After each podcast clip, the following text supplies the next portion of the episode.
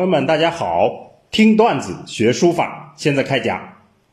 上次我们讲了孙过庭书谱里的段子“无间新手忘怀楷则”，今天我们要讲书谱里另一个段子“偏功易就，尽善难求”。偏功易就，尽善难求，意思就是偏于某一个方面的特色容易成就。而尽善尽美是非常难求到的境界。好，我们现在把原文串讲一遍。是之偏功易就，尽善难求。从此而知道，偏于某一个方面的特色是容易成就，而兼收并蓄的尽善尽美是非常难以求得。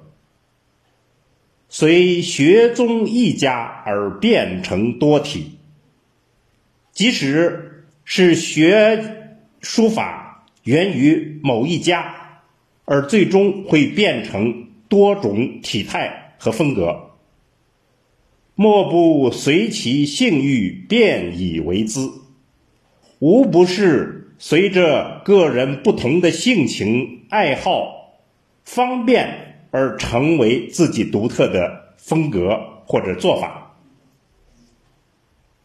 志直者则进挺不求，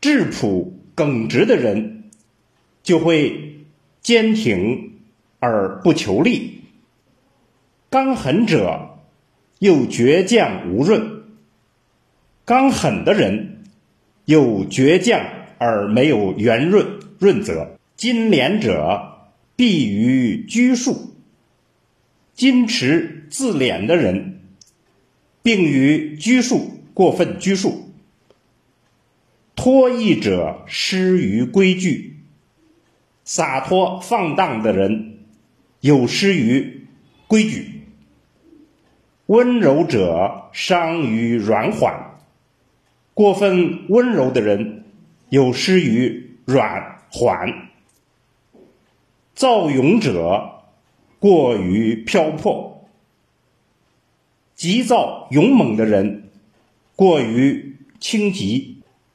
狐疑者溺于志色；多疑的人容易沉溺于志色；持重者忠于简钝；持重的人忠于简钝。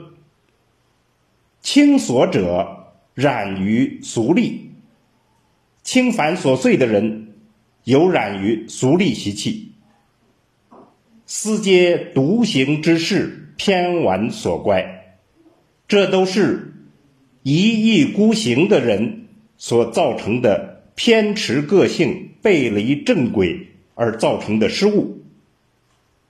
好，我们现在把原文整体诵读一遍。是之偏功易就，尽善难求。虽学宗一家而变成多体，莫不随其性欲变以为资。志直者则进挺不求，刚狠者又倔强无润，金廉者避于拘束，脱逸者失于规矩。温柔者伤于软缓，躁勇者过于飘泊，狐疑者溺于志色，持重者忠于简钝，轻索者染于俗利，思皆独行之事，偏玩所乖。好，我们现在做一个解读。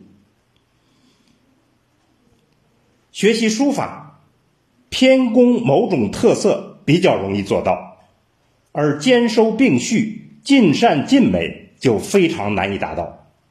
为什么呢？因为即使是学宗一家，而最终也会变成多体。这就是孙过庭说的“莫不随其性欲变以为资”所造成的。那么在这里就列举了各种人性。所出现的书法倾向，非常经典的概括了最突出的问题，我们读了很有启发，相信每一个学书人都在此中能找到自己类似的毛病，譬如性强质朴、耿直的人，笔画平直，缺乏遒劲；性格刚强、固执、倔强的人，线条生硬而缺乏润泽；严肃拘谨的人，字也会拘谨放不开；轻率随便的人，常常背离了规矩，失去了法度；性格温柔的人，容易出现柔弱无力。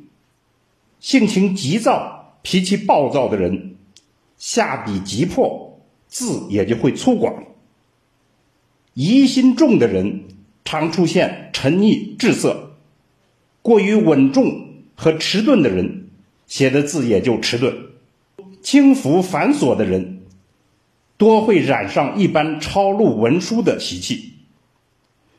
总之，各有所好，也就各有所失。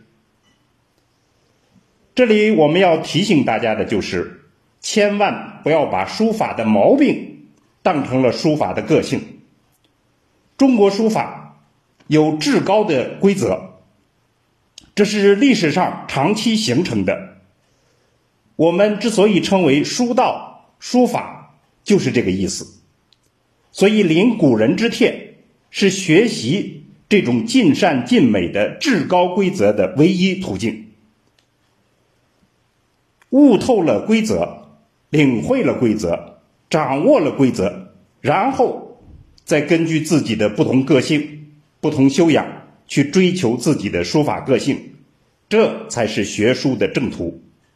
所以，我们今天段子的结论就是，在今天这样多元的文化环境下，一定要从数千年书法史的角度弄清方向、道路。等等，这样一些重要问题，从而把握好自己的学书之路，不然差之毫厘，失之千里。好，关于这个话题，我们今天就讲到这儿。听段子学书法，我们下次再见。